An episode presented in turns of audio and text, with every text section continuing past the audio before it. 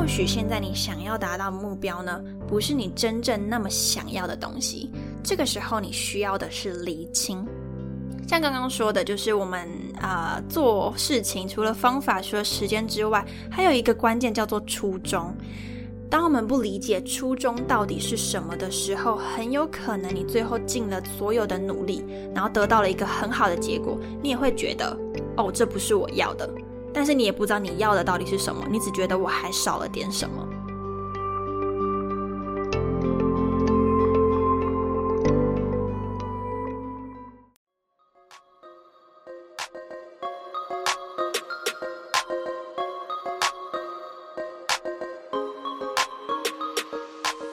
嗨，欢迎收听那个自己，我是 Athena。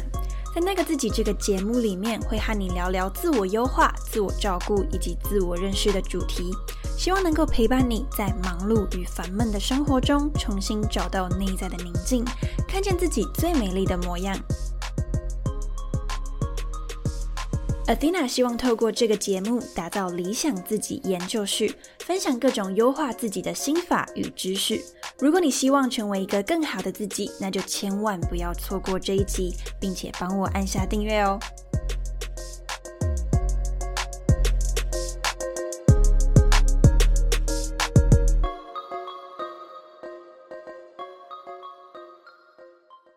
嗨，大家好，我是 Athena，欢迎收听今天这一集。那今天这一集呢，我要来跟你分享一个我自己觉得在我们日常生活中还蛮常发生的一个状况。那这个除了是朋友跟我说之外呢，我自己本身也偶尔会遇到，所以我觉得说，哎，今天这一集呢，分享这个概念，我觉得对于大家应该会蛮有帮助的。那这件事情就是我们在日常生活中常常会有一些计划想要完成，或者是有目标想要达成，但很常会面临结果不如预期的状况。举例来说，如果你今天在读书好了，你可能会希望说你的功课想要有大幅的进步，却发现说，诶，每一次考试你都停在原地，好像都没有很鲜明的一个成长，那你就觉得很挫折。或者是说，在学校里面可能办活动是社团人，你在办活动，或者是说你在工作上面，你都很希望能够去建一番功业，去做一些大事情。就是在社团上，我自己也很有经验，是说会觉得，呃，能够去做一点不一样的，或是做出很有成果，这一定是大家都希望的。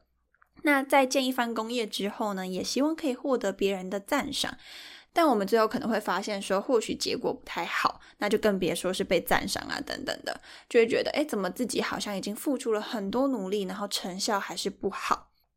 那最后是回到个人生活上也一样，就是像可能有的人想要减肥呀，想要去跑马拉松啊，想要去经营个人的事业啊等等，无论是做什么事情，我们都很希望能够赶快看到好的成绩，但结果呢却是不如预期。很有可能是一来你达不到，或者是说进度非常的缓慢，慢到让你去怀疑自己，说到底是我的能力有问题，还是我的方向出问题了呢？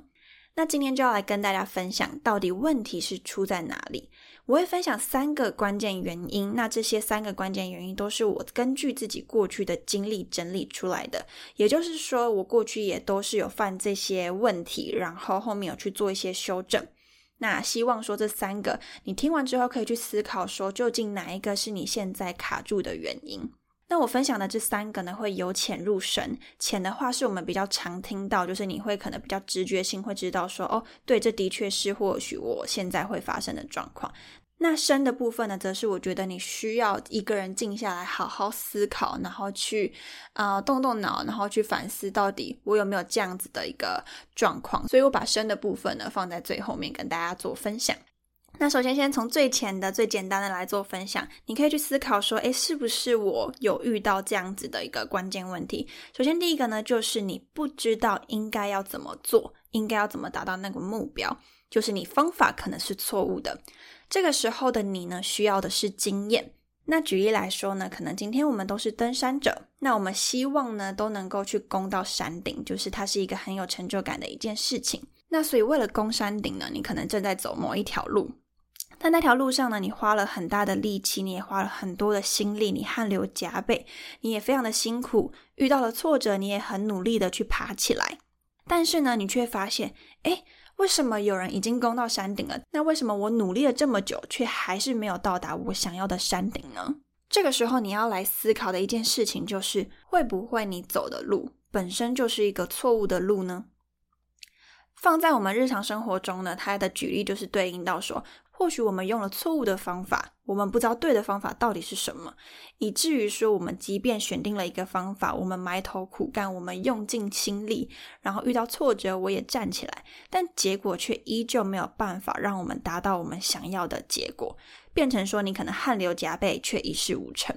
那对于这样的状况呢，就像一开始说到的，你需要的是经验。一来呢，你可以去自己埋头苦干，也是 OK，就是你去学习自己的经验，透过试错的过程中去知道说什么路不能走，什么路不通。我觉得这个也蛮好的，因为你真的自己走过之后，你才知道说这条路不同的原因到底是什么，所以我才要去更改更适合的方法。那这些经验都会是你的。那透过你自己试错呢，或许终有一天呢，你也会爬到山顶。但也有可能不会，那这就是一个自己埋头苦干呢，可能会有的好处，但同时也会有一些风险。那再来第二件事情，你可以去做的就是去寻找前辈学习，去找一个好的师傅来去培养你，来去带领你。之前我跟一位前辈吃饭的时候，他告诉我四个字，我觉得受用无穷，就是也想要跟大家分享，叫做借力使力。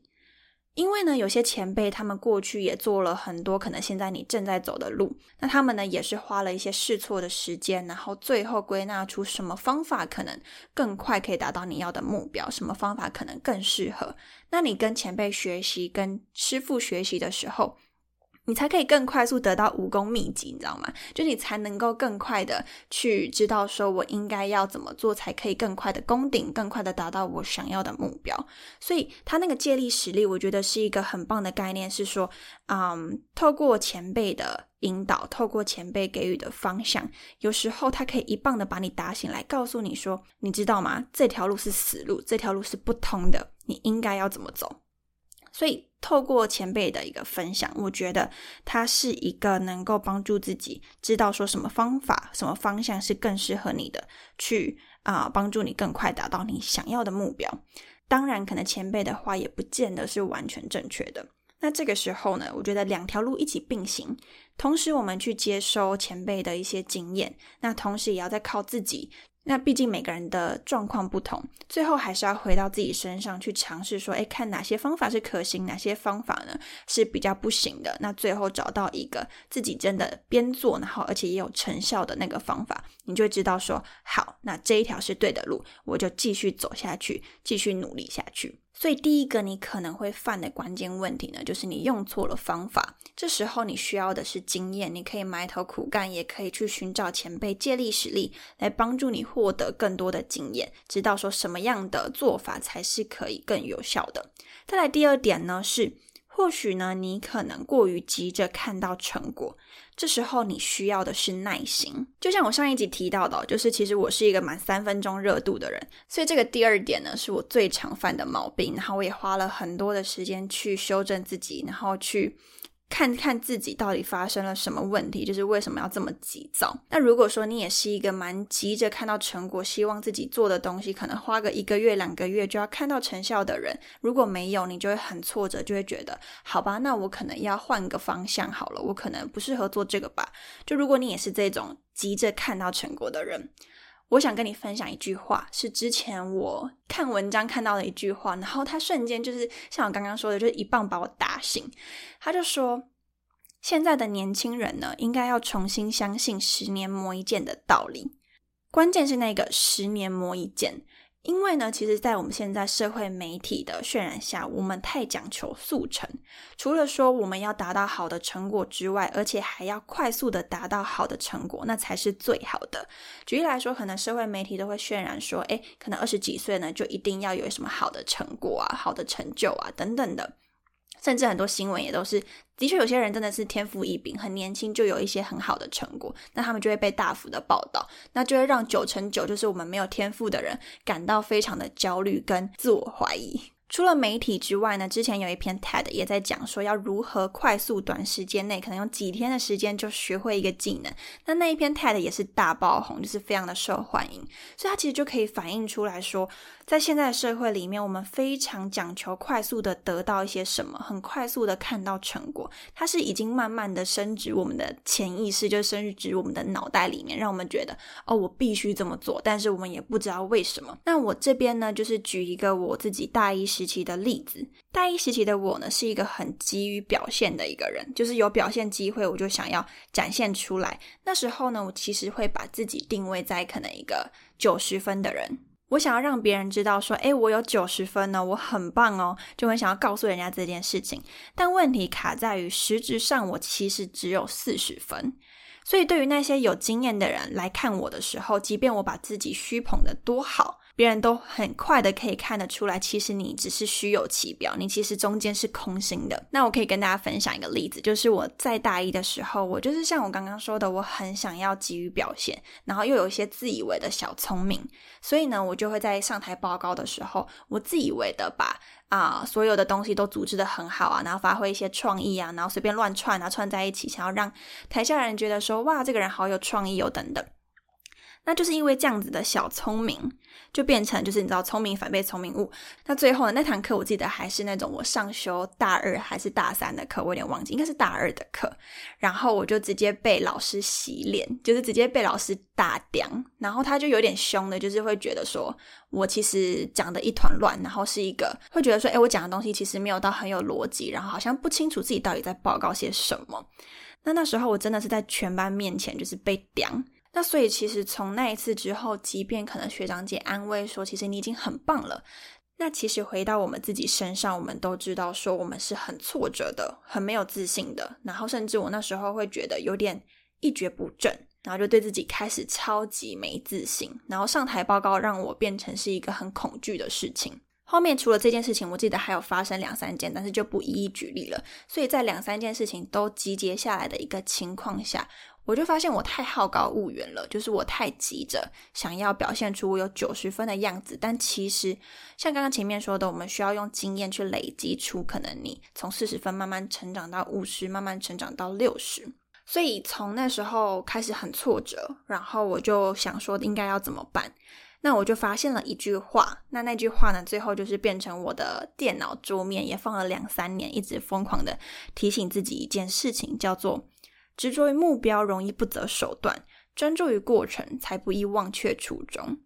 那像刚刚的例子呢？我执着于的目标其实就是我希望自己到九十分。那我不择手段的地方就是我会把自己虚捧成我有九十分，很有可能就像我刚刚说的，我随便乱举例呀，然后呢讲的就是很很天花乱坠啊等等的，然后想要让别人觉得说哦这个人很很特别哦等等。那其实这样子的情况下，就是一个不择手段，不择手段的结果呢，就是导致于说，或许目标就会不如预期，就是自己其实根本没有九十分，那最后别人其实也都看得一清二楚，那你想要做到的效果也做不到了。那这是啊我自己的例子哦，之前有一篇新闻也是很火红，然后也跟大家做分享，已经是好久以前了。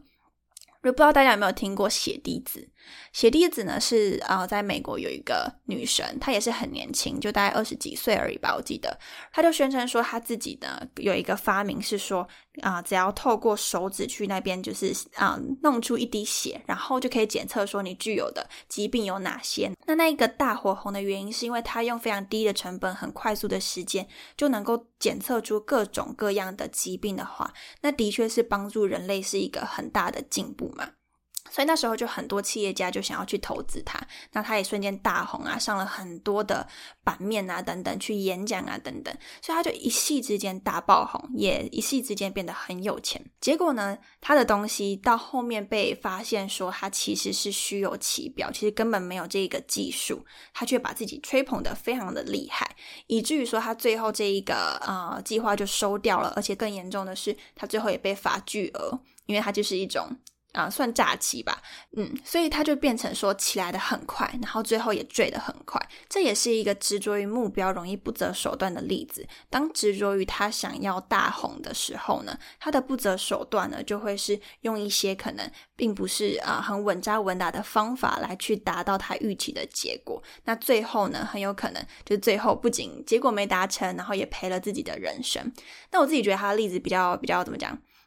嗯，比较严重一点。那我们自己平常日常生活中可能相对没有这么严重啦。对，那就是举个例子，是到底什么叫做执着于目标，容易不择手段？那现在的你有没有过度执着于一些目标，而让你不择手段呢？如果有的话呢，接下来就是要来分享说，如果我们真的就是呃。不小心陷入了这种基于看到成果，然后甚至会有点不择手段的状况，我们应该要怎么调试？然后跟我们应该要怎么办？那我这边跟大家分享三个解药，因为就像我说的，这一块是我自己的最常年出现的毛病，所以呢，我就我也花了很多时间去啊解决自己这个方面的问题，就是希望自己可以去更。冷静一点，然后希望自己更稳扎稳打一点。那总共分享三个东西，第一个是一本书，叫做《大器可以晚成》。这本书我蛮推荐，就是如果说现在你正处于有这方面的困扰，基于想要成功的困扰，甚至会让你不择手段的状况的话，蛮鼓励你去买这本书。目前我还没有想说要做一集这个啦，但是或许未来有朝一日有机会。那如果没做的话，就是你可以去买这一本来看。那它其实核心想要表达的东西，除了刚刚前面提到的社会媒体会渲染一种啊你要急着成功的那个氛围之外呢，它还要提醒一件事情，就是像这种很年轻就可以很有成就的人，他们是极少数，大部分的我们其实呢都还是要。靠经验、靠时间去累积出一定的成果，就像我刚刚前面讲的，我们应该要重新相信“十年磨一剑”的道理。很多的教授啊，或是很多出书的人啊，他们过去也是花了十几、二十年的人生经历，汇整出一本精华，最后大卖。那当然就是最后还是要回到于说啊，到底干大事的这种心态，到底是不是你心里真的想要的？如果你是觉得你的人生想要。就如果说你觉得你的人生想要干一票大的，那或许就是你可以去买这本书，让自己先冷静冷静。但是也是可以往这个方向去走，只是你现在需要先冷静，然后重新的调整你的节奏，嗯，去让自己花更长的时间，愿意去投资更多的时间在经验这件事情上。那最后能不能够得出你要的结果，那就是顺其自然。所以说，其实啊，这本书要讲的就是，大部分的我们都还是要靠时间去累积，靠时间、靠经验去帮助我们啊，能够有一定的历练。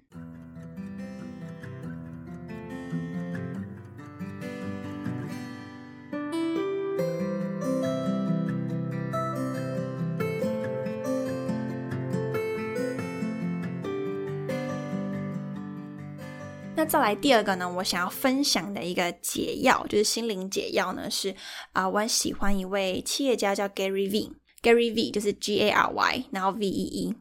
他全名我已经忘记了，但是我都叫他 Gary V 这样子。那他有一句名言，算格言吧，反正他名言一坨拉苦啦。那那其中一句我最喜欢的叫做。Micro patience, micro speed。那这句话现在也是放在我的手机桌布上面，就是无时无刻的去提醒自己这件事情。因为我个性真的是非常的急躁，没办法，就是母羊座呢，就是非常的急躁，就是你知道推给星座这样，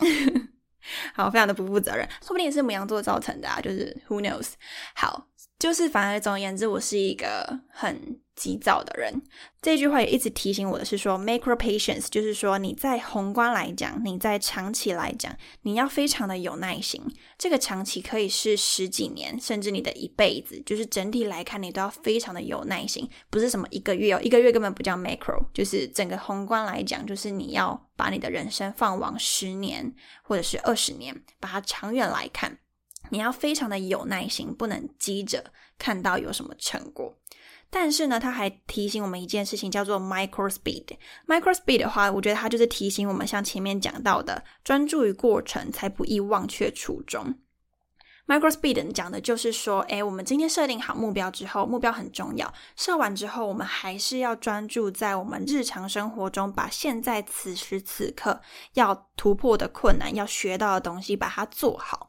那接下来呢，其实我们将一点一点把当下很有效率的、很有效果的去把它完成之后，长期累月下来呢，自然而然就会有成果。你想，如果你一直着重在目标有没有达成的时候，你就没有心力去专注在你手边的事情。那这个时候，你目标只会离你越来越远。但是，如果我们先能够把当下的事情很快速、很有效率、很有效果的把它做好，我们先不用管目标，久而久之，自然而然就会长出一个果实，自然而然就会长出一个成果，而且都是不错的。原因就是在于说，你有在投入，你有在努力。所以最后讲到第三个，就是要去专注于过程，才不会忘却初衷。那到底你初衷是什么呢？最后我们会来讲这件事情，这个也很关键。就有时候我们做不到是初衷的问题，对，就是你一开始的初衷本身就是还没有理清，那到底是什么？所以先不管初衷。当我们今天假设真的你已经确认你的初衷是什么之后呢，我们就是要专注在过程之上。那我自己最近发现一个很好的做法，就是我今年在做的。我在年度的时候有设定一个年度大目标，接下来会把它切成每一季要做到哪些事情，一季就是三个月嘛，就是一月到三月，这样叫一季。然后呢，再切说每一季底下每个月要做到哪些事，为了达到每个月的这些目标，那我每一周都要做哪些事，最后再回到于我每一天的代办事项是什么。一开始先把这个整个大架构从远往近就是设定好之后。接下来每一天起床，你就是看着你的代办事项去完成你每一天的代办事项即可。因为其实专注在当下是对我们来讲比较容易的，因为我们可以掌控它，我们可以立即的做些什么。但你一直放在远远的目标，说哦，我想要登顶，你就没有办法专注在于说我要怎么去调节呼吸，我要怎么去可能。啊，适当的休息，我可能要怎么去好好的努力，用什么方法努力，你就没有心思想这些。所以，与其一直去远观那个目标有没有达成，更重要的是专注在现在的你手边的事情有没有把它做好。当你把每一件事情都做好之后，即便最后你的目标可能跟你原本预期达到的不太一样，但是你有在努力的过程中，最后呢，一定都还是会有收获的。那这就是三大姐要想要分享给大家，然后对我来讲都是非常有帮助的。第一个呢是大气可以完成，第二个呢是 Gary V 的一句话叫做 Micro Patience, Micro Speed。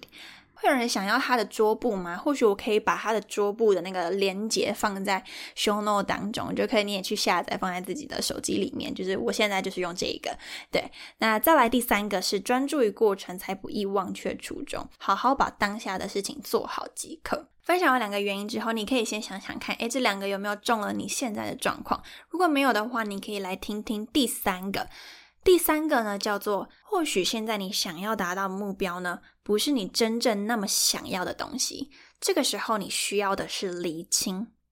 像刚刚说的，就是我们啊做事情，除了方法、除了时间之外，还有一个关键叫做初衷。当我们不理解初衷到底是什么的时候，很有可能你最后尽了所有的努力，然后得到了一个很好的结果，你也会觉得哦，这不是我要的。但是你也不知道你要的到底是什么，你只觉得我还少了点什么。这个情况就很有可能是你一开始的初衷，你可能不懂一开始的初衷到底为何。举个例子哦，以刚刚的攻顶来讲，如果说今天我们想要去攻山顶，你可以去思考说。攻顶真的是我要的目标吗？我为什么想要攻顶？我攻顶是为了满足自己内在的满足感、成就感，还是说我想要攻顶之后拍照打卡，让别人看见？所以这个攻顶呢，可能结果是一样的，我们两个人可能一样都做到攻顶这件事情，但两个人的动机是不太一样的。那这个差别在哪里呢？如果说今天攻顶是为了内在的成就感、满足感，那其实你只要在死前做到就好了嘛，对，就是你不用急着一定要马上攻顶，因为你只是一个出于自己自发性想要达到的。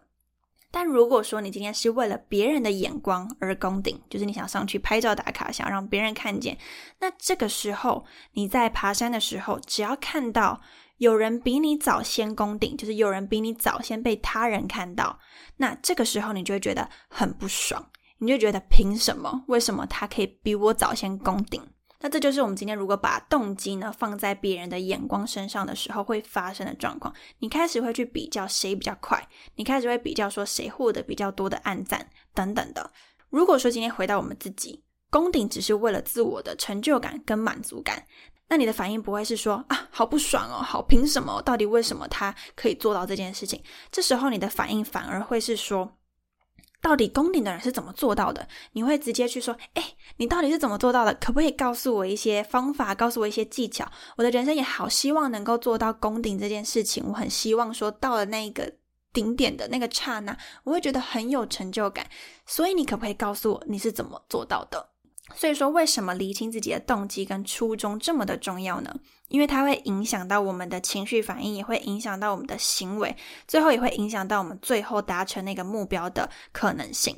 当我们今天把自己的成就感寄托在外在的眼光，比如说别人的赞美啊、别人的暗赞啊、别人的回馈等等的时候，那所以我们今天把自己的成就感的。啊，选择权交给别人了。今天如果别人没有给你你想要的回馈，你就会觉得说，即便我达到了目标，还是好空虚哦，我还是好没有成就感哦。所以呢，需要先去意识到这件事情，然后回过头来去思考，说究竟你是为了什么而爬山？你究竟是为了什么而做这件事情？你是为了别人，还是为了你自己？如果你真的是为了你自己，那为什么会花时间在去跟别人比较身上呢？当我们今天花过多的时间在别人身上的时候，我们就没有那个时间跟心力专注在自己的成长上。成长本身已经很花时间了，那如果越专注在别人身上，那我们成长的速度只会更慢更慢。我可以跟大家分享一个呃简单的小例子哦，就是我这礼拜发生的。那时候我有带国中生。我邀请他们去思考说，如果今天人生只剩下一年，你要去做三件事情的话，你会做些什么？那学生呢，普遍都说，诶，要孝顺父母，这很有趣哦。全班都认为孝顺父母很重要，然后觉得我要孝顺父母，这个是完全没有意义的，就是没有那个就是相反的声音的。所以后来呢，我就问他们说，哦，那你们现在有在做哪些？我只是问其中一个人，我说，你们现在有在做哪些事情是在孝顺父母呢？想，他就想了一下，然后腼腆的笑了一下，然后就说：“好像没有诶。那后来呢？我就是在邀请他们去思考一个问题：是为什么觉得孝顺父母很重要？那其中一位学生就跟我说：“好像我也不能不孝顺。”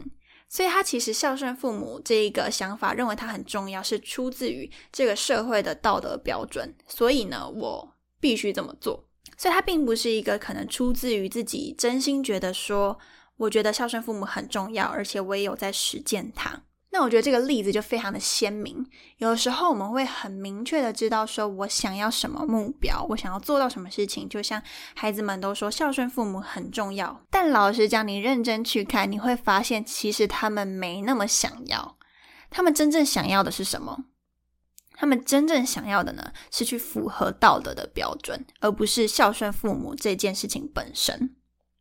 当然，这是一个比重的差异啦。也，他们可能也是觉得孝顺父母也很重要，这的确。但是那个比重呢，其实他更想要做到的是符合道德的标准，而非孝顺父母这件事情本身。所以说，刚刚前面讲的，诶，我好像很重视孝顺父母，但我没有做到，为什么呢？原因是因为我是为了一个外在的眼光而做，所以呢，我可能做起来会觉得很心虚，然后并非出于自己的真心，甚至是我最后也没有什么具体的行动是在孝顺父母，但是我依旧觉得它很重要，我要往那个方向走，然后没达到我又会很焦虑，所以这个时候真的要回过头来去思考自己的初衷，思考自己是不是真的这么重视孝顺父母这件事情，或是真的想要去达到某一个目标等等。那我觉得啊，这个第三个这个关键问题呢，我放在最后，就是因为其实他需要很多的思考，很多的反思。有时候一个人自己静静思考，或许会有答案，但更多时候，或许我们需要跟别人去聊一聊，然后去厘清自己的想法，到底自己真正在意的是什么，自己真的想要达到的是什么？我是为了别人，还是为了我自己？还是说，不见得是别人跟自己的差异，有可能都是为了自己，但那个差异会，比如说。究竟你是为了帮助别人，还是为了赚钱？这两个我觉得也是蛮常出现的一个冲突的一个情况下。对，那去理清自己的动机之后，就好好握住自己的初衷，好好握住自己的动机，然后以那个方向去做行动。那分享完可能你无法达到目标的三个关键原因之后呢，最后简单做个摘要。第一个，很有可能是你不知道怎么做，或是方法错误，这时候你需要的是经验。第二个，你可能急于看到成果。会想要赶快的有一些好的成绩，这时候你需要的是耐心。第三个。其实你可能没有真的那么想要达到这个目标，这个时候你需要的是理清。那欢迎，就是你听完这一集之后，如果觉得自己可能更像是哪一类的话，你也可以来跟我分享一些你的想法或是启发，甚至是可能有一些诶我没有提到的，然后你觉得也是蛮关键的因素，你也可以来跟我做分享。好，最后的最后呢，我想要简单的感谢一下听众，就是呢在三月的时候，其实我过得非常繁忙，那后来呢。那我就收到了两位听众呢，请我喝一杯咖啡。那两位听众呢，分别是卫士方明以及一位匿名的听众。也就是你们的支持呢，照亮了我整个三月。就三月也到呃快结束了嘛，所以那时候收到的时候，我真的觉得非常的开心。那也带给我很多的能量，因为我其实三月刚忙完之后，我接下来也有一些想法。然后希望能够在接下来的节目里面能够去实践、去落实。除了节目本身呢能够更优化之外，我也希望未来有一些线下的活动，让大家能够同类型的人，我们能够好好的聚在一起。因为我觉得会听这个节目的人，都是一个很希望自己成长的人，很希望去了解自己的人。那如果说这一群人能够透过一个线下的机会，好好认识彼此的话，我会觉得那样的啊。活动是非常的有意义的，非常的棒，嗯。那如果未来有任何的规划，有任何的活动呢，我也都会在 Podcast 或是 Instagram 上面和大家做分享。所以呢，可以定期收听我的 Podcast，或者是追踪我的 IG，这样子就不会错过最新的消息喽。那再一次呢，就是感谢愿意请我喝一杯咖啡的听众，以及持续的在收听这个节目的你。对我而言，就是每一个人的收听，对我来说都非常的重要，非常的感谢，然后也让我很有能量继续做下去。嗯。那今天的节目呢，就到这里喽，希望对你有帮助。最后，如果你喜欢这一集的话，欢迎到 Apple Podcast 帮我打五颗星，并且留下评论，也可以请我喝一杯咖啡，支持我继续创作更优质的内容，或是截图这一集分享到你的现实动态上，tag 我 Athena 点二零四，让我知道你有收听，也能让我认识认识你。最后，别忘了帮我按下订阅，就不会错过最新一集的内容喽。感谢你收听那个自己，让我们在理想自己研究室中成为更好的自己。我们下周见。